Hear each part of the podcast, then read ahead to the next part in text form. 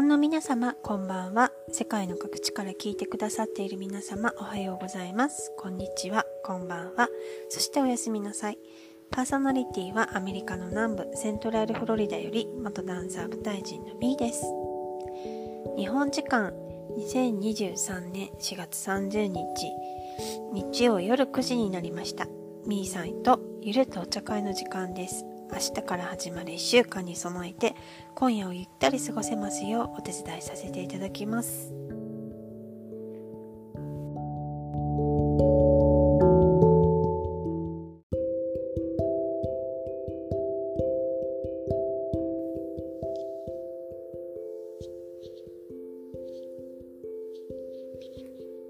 第8夜の今日はテーマどうしようかなと思って考えてて。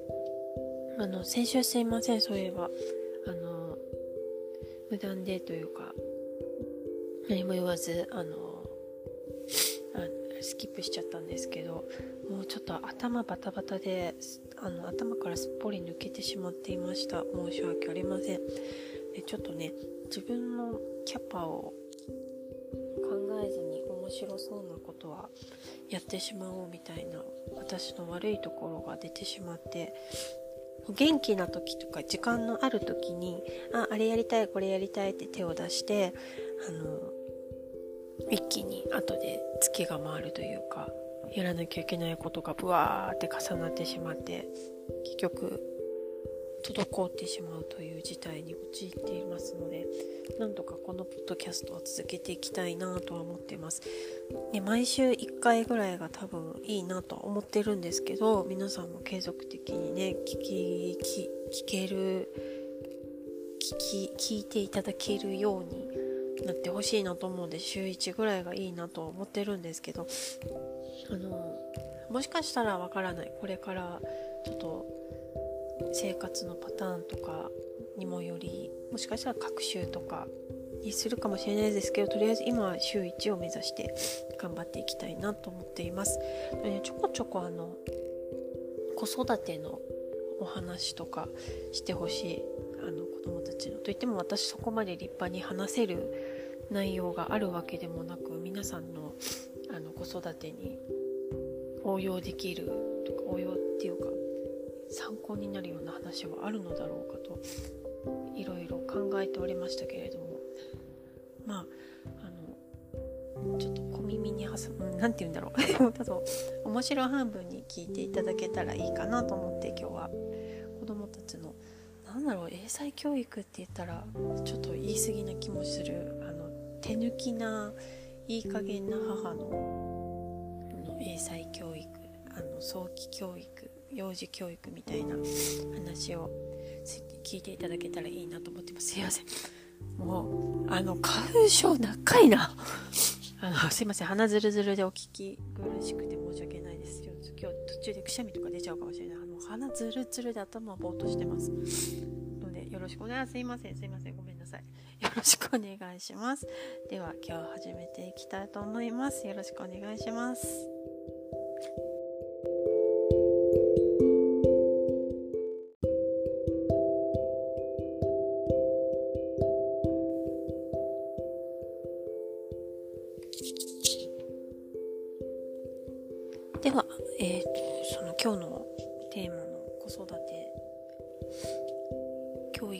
ことについてのお話なんですけれどもそこまで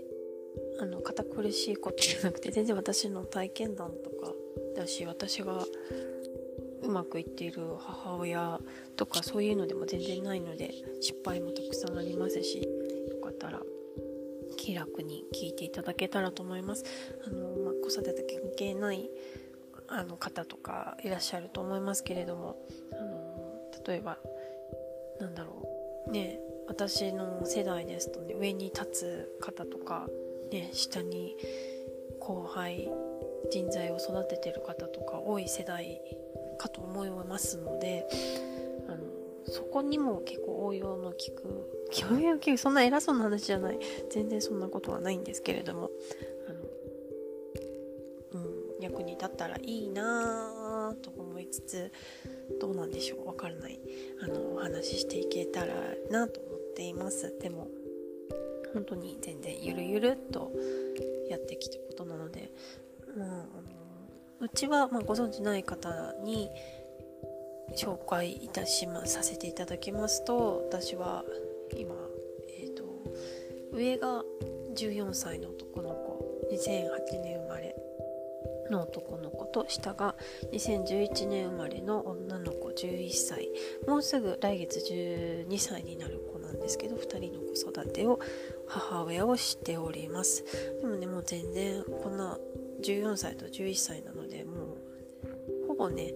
そこまで物理的な手はかからなくなってきていますし本当に楽になって自分の時間を持てるようになってきてはいるんですけれども。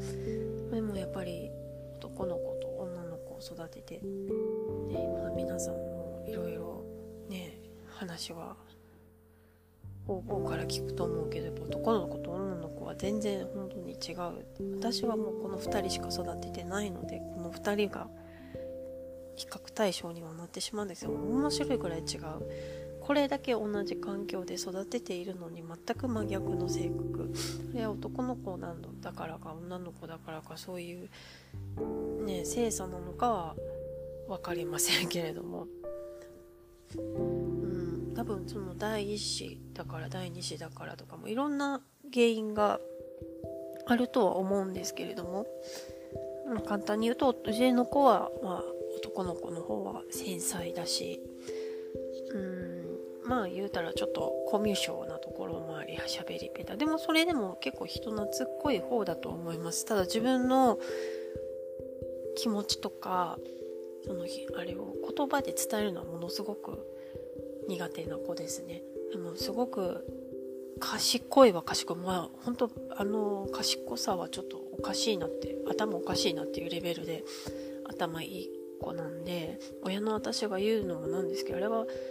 うん。天才天才とバカは紙一重って言うけどもそのレベル 本当に頭おかしいレベルの賢さなんでまあそれをどうしていこうかなって、まあ、なんでそんな子ができたのかわからない。それは彼の個性なのか。でもその小さい時の私の育て方なのかそれはちょっとわからないですけど結果こういう彼が育っておりますでまあ面白いですね見てて。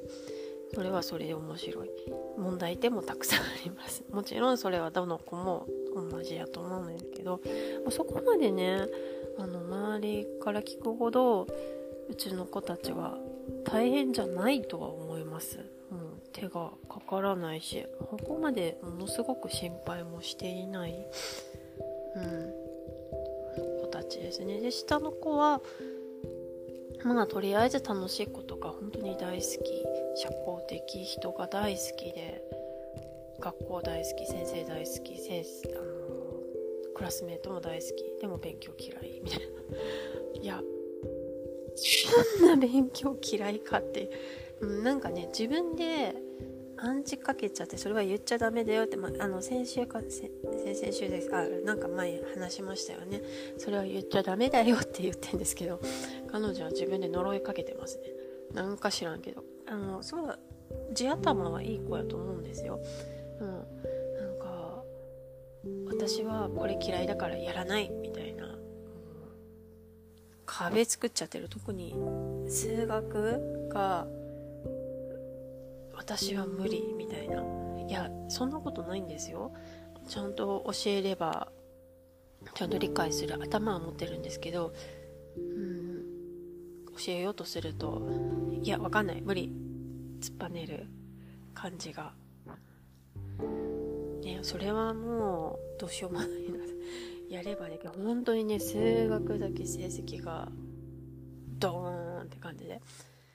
私ももう主人もそこまであのプッシュしない？プッシュしない？何て言うんだろう。無理強いはしないですけど。いや苦しんでるようなのでいやもうちょっとあのここうしたら楽になるよ。例えば例えばの話なんですけど彼女クックやってないんですよ。日本人がみんなやるクックをやってなくてまあアメリカ人みんなそうなんですけどアメリカ式で育ってきてしまってるのでクックをやってないのでとりあえず計算がすごく時間がかかるあの九九は絶対に覚えた方がいいとはずっと言うてて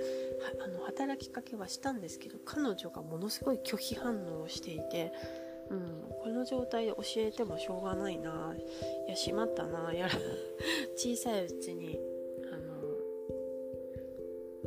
苦労しないうちに覚えさせたらよかったっていう典型でしたね。学校でやらないんでやるって言ったらやるんですけどそこまであのテストしてまで覚えさせるみたいな強制力はない教え方だったので何年生の時かなグレード 3, 3年生か4年生ぐらいの時に学校でちょこっとやった感じであやってるなあやってくれるんだとは思ったけどそこまで覚えてきなさいみたいなのはなかったので結局は覚えず。で息子の方は実は彼は3歳か4歳ぐらいにもう覚えちゃってたんですよ。でもう歌で覚えちゃってたのでもうなんだろうポケモンを覚えるような感じであのまだ口も言葉もたどたどしい中全部言えるような感じでで彼はあこの子はすごいすぐ覚えるなと思ったのでいろいろその小さいうちにいろんなことを何意味も分からず覚えさせたことがあったんですよ。本当に右脳教育みたいな感じで遊びみたいな感じで教えれば教えるほど覚えてしまったので私も面白がっていろいろ教えてたらなんか変な子が すごい本もすごい読む子でだから最初に文字とかも教えて文字とかもちっちゃい子は教え方順番があってあいうえおで教えちゃダメなんですよね。記号みたいに漢字の1からその一本線から教え始めてそのなるべく画数の少ない方から教え始めてそしたらもう45歳でもう自分で勝手に本を読むし家中のある本をものすごい読むので本棚の本はいつもぐっちゃぐっちゃにしてまあ読む。この好きなんだなぁ本当にずっと本読んでる。子でしたね。何があってもずっと本読んでる子、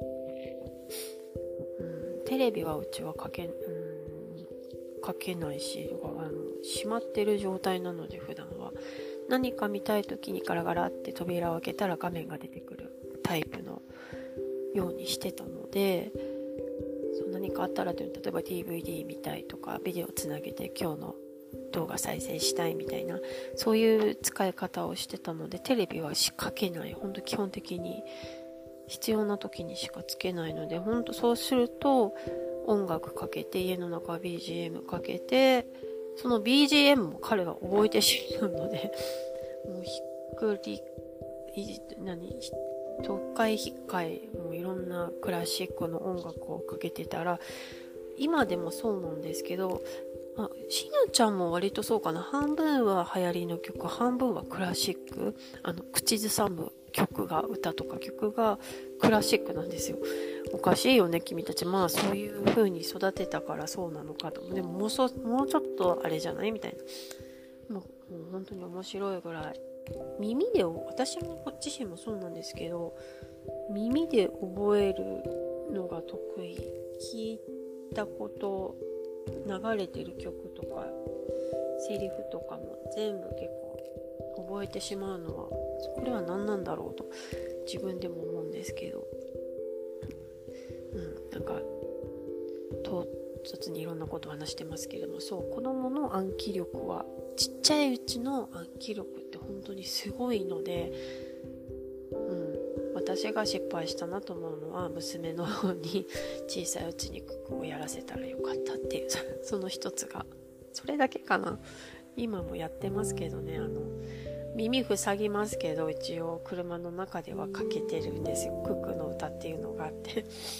なんとなく音楽だけ先に覚えやがったみたいな。そのメロディーだけ先に覚えた歌詞覚えろみたいな。今ちょっとここ12ヶ月頑張ってますけどどれぐらいで成果が出るかまたご報告させてください。とりあえずここで今一区切りさせていただきます。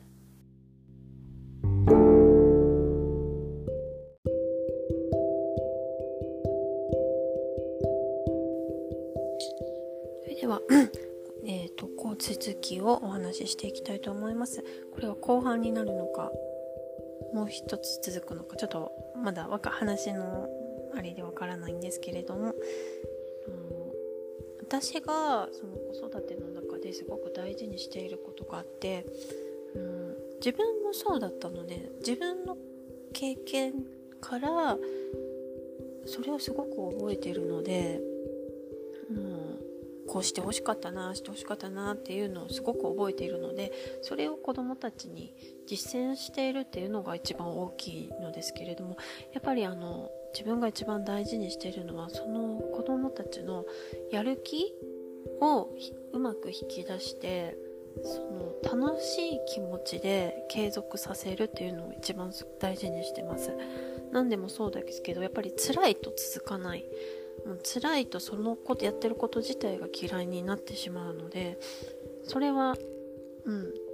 大人でもそうですけどそうなっては欲しくない、うん、やるんだったら楽しくやるかそのモチベーションを見つけて目標を持って続けてもらいたいなっていうのを目標にしてます。何でもそうですけどだから無理自由は絶対にしない。もうどうしてもやっぱり学校の中でやらなきゃいけないこと課題とされたことはまあしょうがない。それはしょうがないねやろうか。しんどいね。って共感して彼らの気持ちに寄り添ってあの手伝ってほしいところは手伝ってほしいって言ってくれたことに対しては手は差し伸べますけれども基本彼らはあの自分たちの力で何とかしようっていう力が結局今のところ身について対処してもちろん失敗もあるしもう山ほどありますね。最近直近の話では、まあ、勘違いもすごく多いし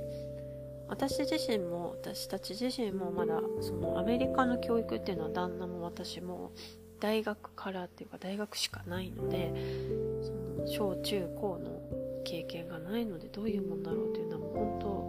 たちと一緒に手探り状態なのでねこれから大学に入るためになんかいろんなすごい大変なことを周りからめちゃめちゃ聞くけども自分たちはやってないので日本から大学に入学したプロセスしか知らないので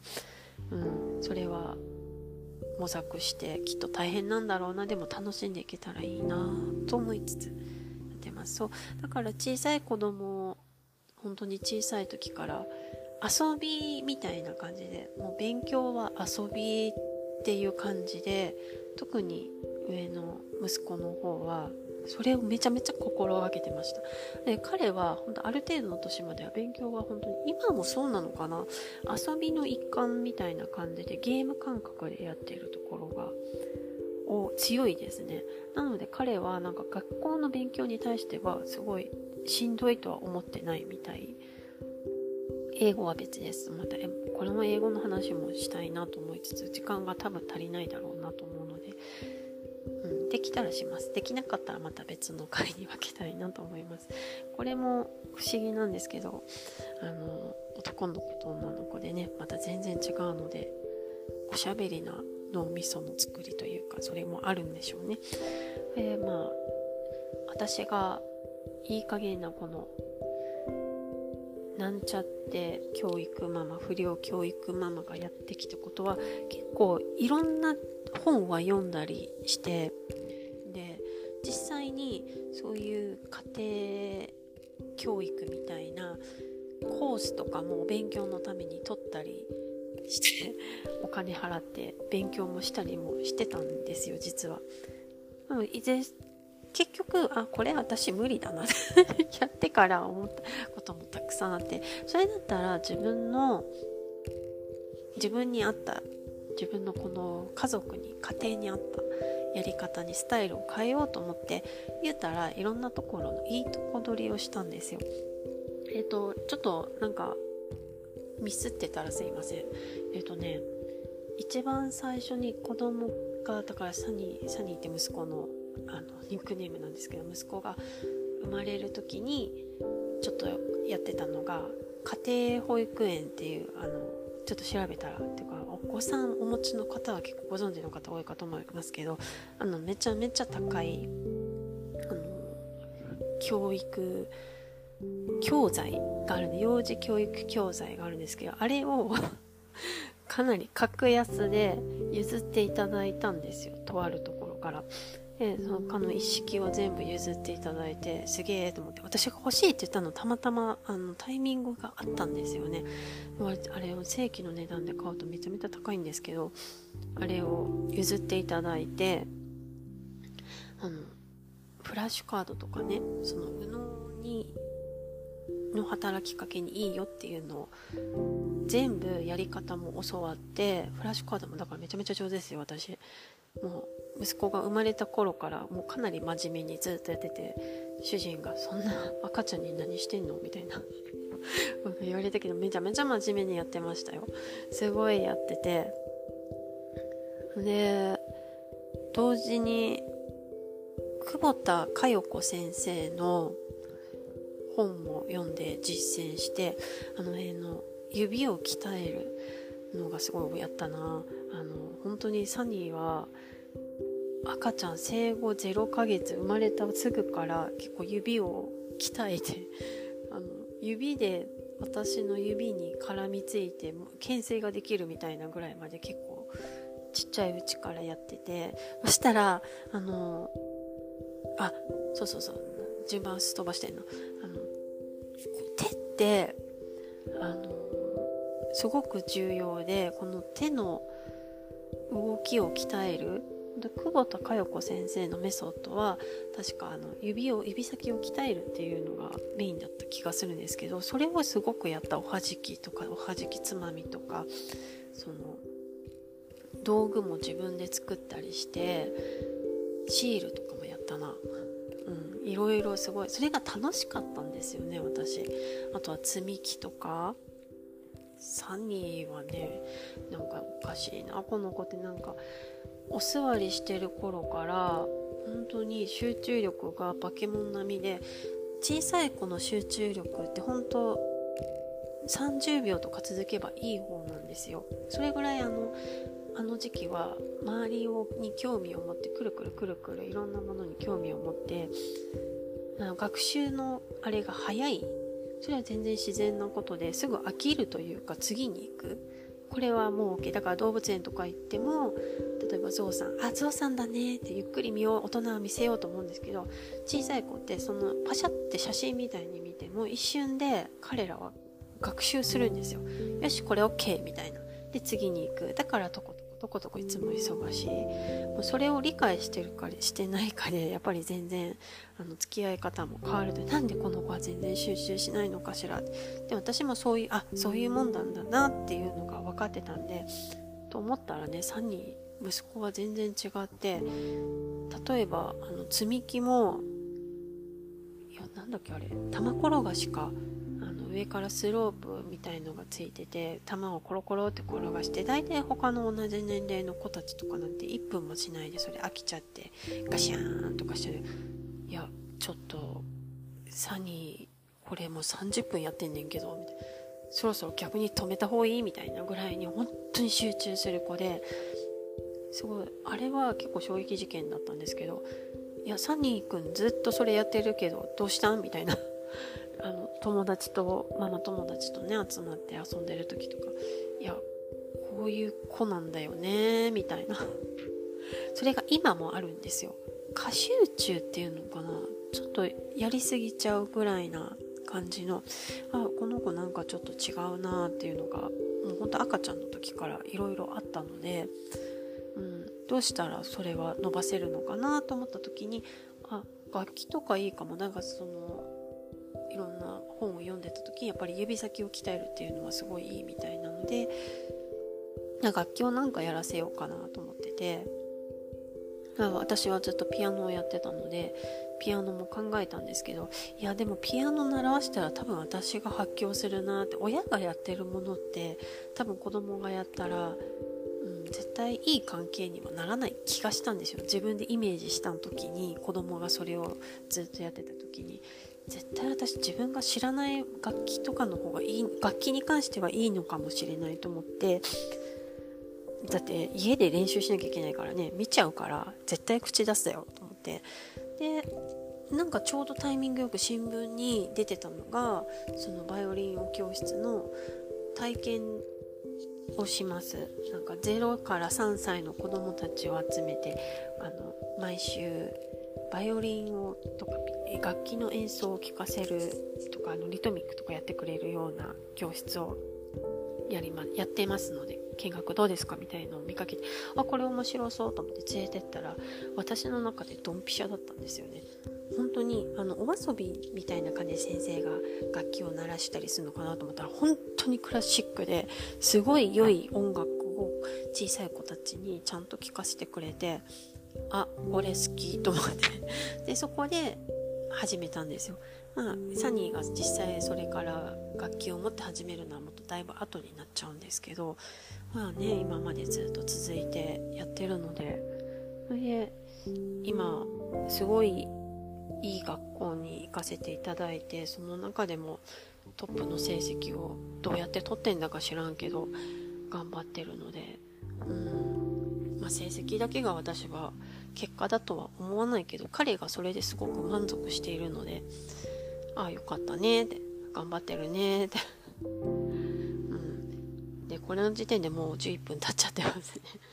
もう次で終われるかしら。うんそうそうだからまあちょっとすいません。まとめて私が小さい子供たちが小さい時にやってたのは家庭保育園久保田メソッドあと苦問式も自分やってたので苦問式を取りつつまあ苦問式はねあれやりすぎると私の中で良くないなって思ったのでやりすぎてはいないですで久保田式その3つとあとどこやったかなえっ、ー、とあの大手の幼児教室の名前と忘れちゃいましたね。えっ、ー、と、え、なんだっけ？すごい忘れちゃう。ちょ、ちょっと、えっ、ー、と、一旦休憩を挟んで、ちょっともう一回お知らせさせていただきます。すいません、ど忘れしたわ。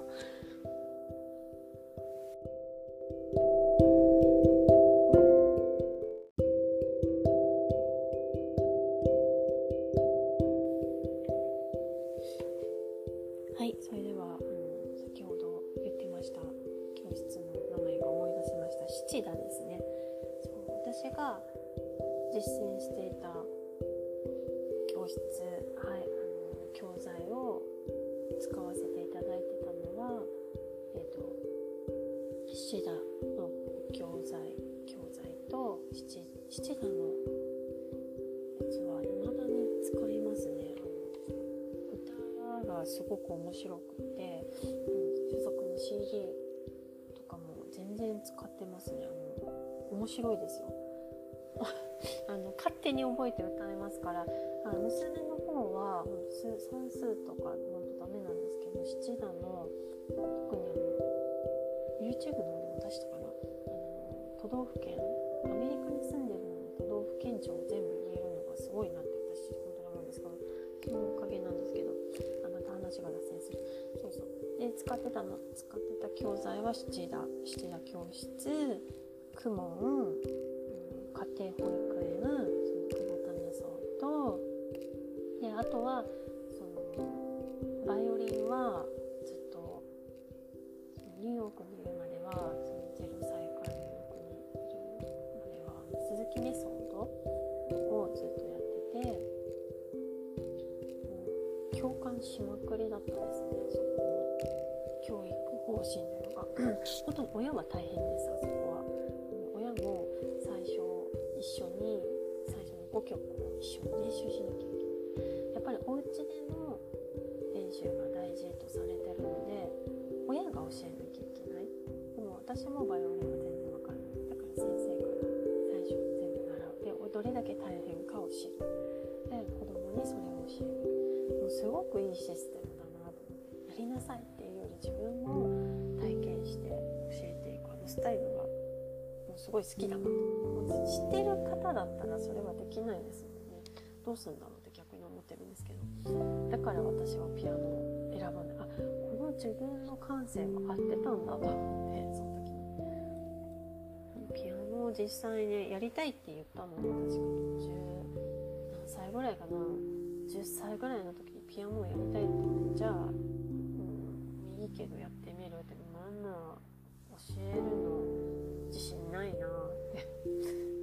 ぱりね半年も続かな。くてもちょっとは続いたは続いたけど私の方がしんどかったですね、まあ、そんな感じで。言うたら私たちはそのハイブリッド型でしたね。いいとこ取りで合うものその子に合うものを取り入れてずっとやってて。で結局息子の方は2歳からアメリカに行くまでにたまたまなんですけどその家の近くにとても良い運動教室がありましてその名前を言って多分言っていいと思うんですけど許可全然いいてないのでちょっと今回は伏せさせていただきますけど本当に、まあ、私がやってたその2歳ぐらいまでやってたハイブリッド型の運動教室で、もうそこの大阪なんですけど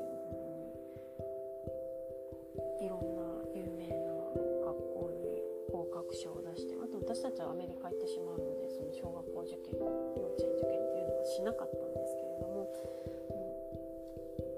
本当に素敵。今も交流があるくらい本当に励ましていただいたりアドバイスもしていただいて本当にあそこに通ってた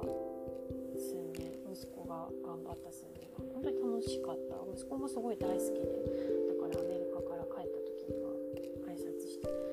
くん。ですけどもうさすがに今ちょっと照れくさそうですよね2歳から知ってる先生方の大きくなったねってすごいね頑張ってるねってもう言ったら絶対褒めてくれる先生方でもう本当に育てていただいたで娘は最後ちょろっと数ヶ月半年ぐらいかなお世話になったのでなん。でかって言ったら息子にすごい時間をかけすぎて下の方は適当になってしまったという典型なんですけど娘は何でかっていうとまたそのいい加減でいい加減っていうか面倒くさくて放置したことがねなくて彼女のがあのなんだろうコピー能力がすごくって真似したがる何でも真似したがる。でそれを上手に真似する。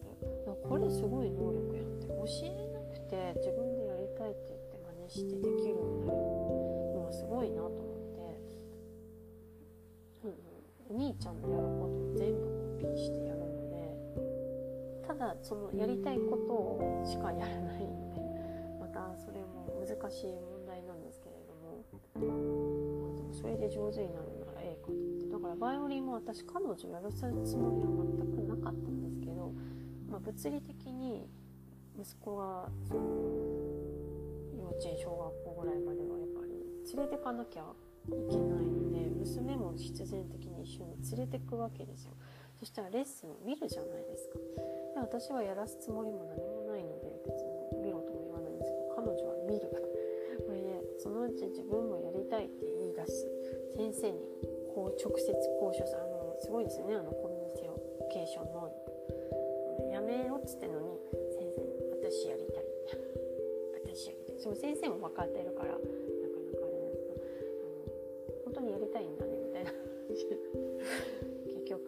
ずね結局それで始めたらあの本当に進む進度っていうのはそれが速度がすごい速くってあれですね最終的に鈴木メソッドって曲はもちろん下からやっていく順番が全部決まっててそれを一つ一つクリアしていかなきゃいけない。まあ、言うたら見たらあの子供にとってはすごいスタンプラリー的な分かりやすいシステムなので頑張れば頑張るほど進める評価がもらえるあのある程度にったらその卒業曲ってその 1, 巻2巻3巻とか全部卒業する曲が決まってて目安がゴールがはっきりしてるのですごい楽しかったと思うんですよ。息子もだからずっと続けてきてそれ娘がそのそれに追いつこうとしてきて本当に追いついた瞬間があったんですよね。いつやったかな？あのまだニューヨーク住んでた時にこの曲をみんなで弾きましょうみたいなのがあるんですけどじゃあ弾ける子弾きましょうみたいなそれがだんだんだんだん同じ曲が増えていくんですよ。もちろん娘も進んでいくから。息子に追いつこうとして。ある時同じ瞬ことにほぼその一緒に弾きましょうって言った時に同じになった時があってもちろん練習してる曲とか違ったんですけどかなり追いついてしまったことがあって先生もそれでブレーキかけてた時あったんですよね。じゃないと上の子のお兄ちゃんのやる気がそがれてしまうからあのやる気なくなっちゃうからやばいってなってもちろんあの音の質とか言うたらもちろん上の兄の方が綺麗なまあ、子供はねそんなことよりやっぱり下に追いつかれることに焦る本人もそれを時々言ってきて「ダメだ追いつかれる」みたいなことを言い始めるから先生もねちょっと調節しながらその教本以外の曲をやらせたりコンクール挑戦させたりあのあれですよ上手だからやらせじゃなくてあの時間稼ぎのためにコンクールさせたこともあるんでそれぐらいやっぱり下の子のその学習能力ってすごかった。なんだろうこのモチベーション。なんか違くないかって思いながら私は時々突っ込みながら見てたんですけど。いや面白いですね見てて。兄弟2人いたら。うん。なんか今も発見がたくさんあるし娘が学校に行くモチベーションと息子のは全然違うし勉強のために彼女は行ってないですから。それでもあの算数以外はめちゃめちゃ成績いいのでまたそれも不思議という。あちょっとすいません。あこの子育て理論に対しては私多分永遠に語れるな。めちゃめちゃ語れる。うん。今でもやっぱり同じように最初に言ったようにやっぱりやる気をそがない。とりあえずもう親は持ち上げ役盛り上げ役常に。でやっぱりなんかなんでしょうね。露出してる分結構いろんなとこに出てる分お話が本当にたくさんいただくんですよ。これ出てみないやってみない。どうですか？本当に言われるんですけど本人が好きそうじゃないもの興味なさそうなものとかは本当にまずやらないですね。本人にもちろん聞いてねこんなの話来てるけどこういうの一緒にやろうとか来てるけどどうみたいな。絶対子供に確認するんですけどうん。あいいじゃん。ってやったらあじゃあ話進めるわみたいな。そのいいじゃんってなるのがなかなかない本人たちもあの自分たち今忙しいからそこまで 食いつかないというかやりたいことがはっきりしてきてて。小さい時なんかはあれこれあれこれいろいろねこれ面白そうだよってか食いついてることもあったんですけど、ね、コラボの話とかもいただくんですけれどもやっぱり知らないか人とか会ったことない人とかなんかうんってなるみたいで、うん、とりあえず合わせなきゃダメだなとは思うんですけど。その盛り上げ方がなかなかつなげていくのが今難しくなってるんですけど。まあでも私も無理強いは絶対にしないです。そのいい仕事にはならないし。そのモデルさんとかもね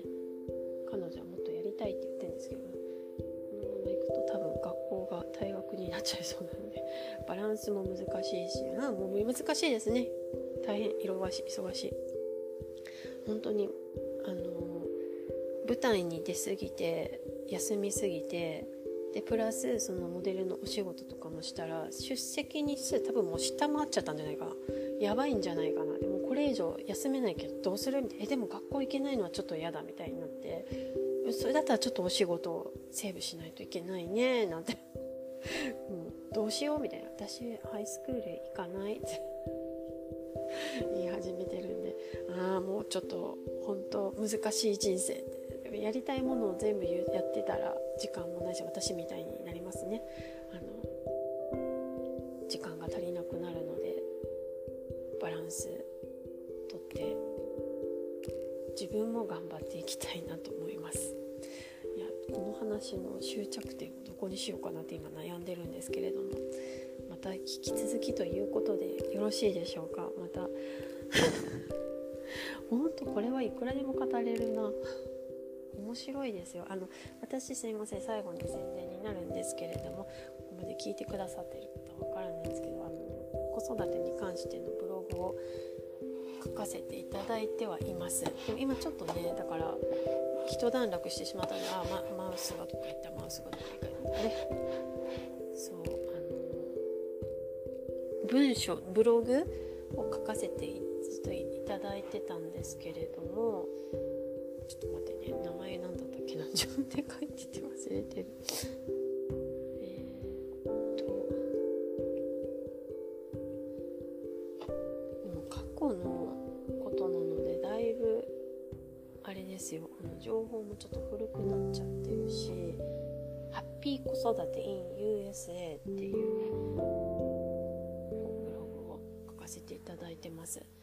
ちらライブドアさんの方で書かせていただいてるんですけど何でやったら出てくるのかなえっとかじゃあ概要欄にこれ貼っておきますといってもあの本当にアメリカ生活のちょっとした何ですか豆知識とかも一緒に載せていますなんか私の過去の話もちょこちょこ。ビザの話とかもありますね。とは、4コマ漫画ブロックリンからフロードフロリダへアメリカブログ漫画っていうのもあるんですがそこに結構子供のことも書いてて、まあ、サクサク読んでいただけるかなと思うこれもね一応ねずっと下書きはめっちゃ溜まっててそれを早く清書しろっていう状態なんですけどちょっと止まってしまっていますね本当ねやりたいことや,、ね、やってたら偏りますねどうしようこれで主人の方もブログ書いててニューヨーク流ただいま、まチャレンジ真っ最中っていうブログ書いてて彼はかなり語る系のブログなので読むのに時間はかかりますでも結構あの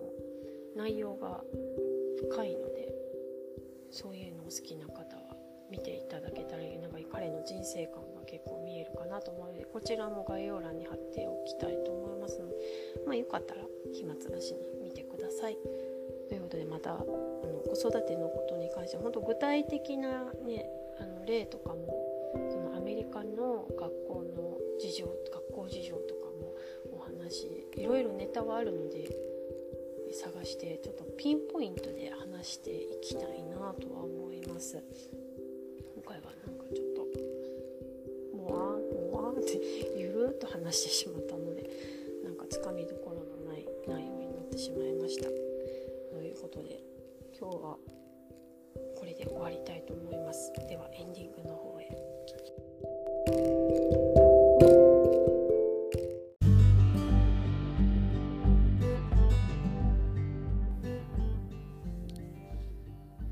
こちらの番組は毎週日曜夜9時の配信となります。次回第9夜は5月もう5月ですね。5月7日日曜日の予定です。番組では皆様からのご意見ご感想質問やリクエストなどお待ちしております。お気軽に送ってくださいね。あなたの1週間が良いものとなりますように。みーでした。Have a nice week.